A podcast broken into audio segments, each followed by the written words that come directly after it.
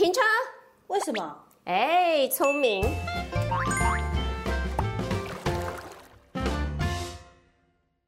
律师聊天吧，我们聊天吧，各位观众，我是许信怡。嗨，我是贝贝。法律乐乐等，我们今天要聊些什么呢？零检。哦，临检却是重大问题。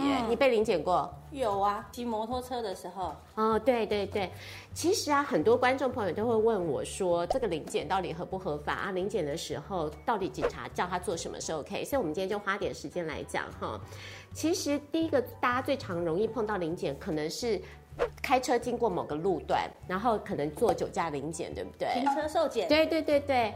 那像这个的话呢，我先跟各位观众朋友建立一个观念哈，我们是法治国家，宪法有保障我们人民身体自由的，所以如果今天警察对我们做什么临检呢，他其实都必须要有法律的依据，这也是法律正当程序，还有就是法治国家很重要的原则。嗯。那我们今天呢，警察职权实行法里面就有讲到说了，为了要防防止犯罪啦，或者是说为了要预防重大公共的危险的发生，警察确实是可以说指定某一些路段来做这个临检的。他叫你停车下来，他可以叫你出示身份证件，他可以问你问题，这样子说你的出生年月日啊，这些基本的资料，这是可以的。那他也可以叫你做酒测。那他酒测这个时候呢，你是可以要求说你要，比方说漱口，嗯，漱口，对，你可以要求服务这么好，对，你可以要求漱口再做酒测。那当然，你说服务这么好，警察会不会准备水？哎，现在警察执勤很多，还常常真的会准备水哈。对，我们刚才何老板就一直点头，点头，所以你漱过口，他喝过很多警察提供的水，对，喝过漱口，好。那好，你可以出，他会叫你出示身证件，然后问你基本的年级资料，然后你可以呼气做酒测。好，现在问题来了，他可不可以叫你开后车厢？哎，我开过啊，你开过，可是、啊、他就说后车厢打开啊，对。可是我要讲的是，其实这个时候呢，法律上他是没有权利叫你开后车厢的，所以其实各位观众朋友是可以没有义务要配合的这样子，哦、对，开后车厢，对对对。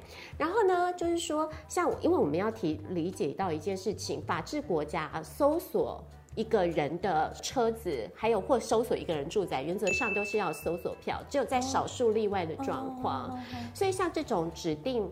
酒测拦检的这部分，他可不可以说叫你直接叫你开后车厢让你检查？那当然，如果你你真的就是说自愿同意配合，那没有话说。但是你如果一旦知道说法律上你没有这个义务，然后警察没有这个权利，我想各位观众朋友可能就不会想要自愿配合。没有啊，谁会自愿配合？说对呀、啊，你要不要看一下我的后车厢哦？哦，好好，这这对这真的是太热情的民众了。对。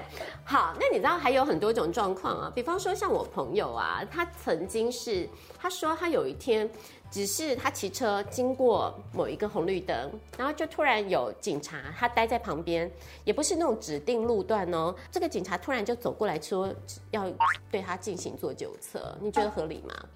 那一边昂昂啊，有可能啊，看起来脸红红的啊，这样也不行哦。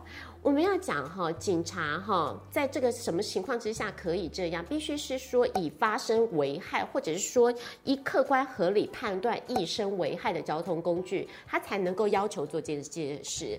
所以，比方说好了，你今天你车子没有什么问题，你就停在那里，他随便就以你脸红为理由，这个不不合理。哦，如果今天你开车已经有点歪歪斜斜的，对。嘿，那像这种情况呢，他叫你做酒测，那个是合理的。坦白说，这样嘿，就是他从后面看到你很锵，然后都蛇形。对，因为这个时候你已经很明显可能会对路人造成危害了嘛，嗯、对不对？那这个时候他叫你做酒测，才有那个合理的依据，这样子。哦、对，他只是正常的走，警察就刚好挑上他，那当然是不合法的。嗯，那那万一他脸上就写坏人呢？开玩笑的。我确实是有长得很像杀人犯的朋友。对呀、啊。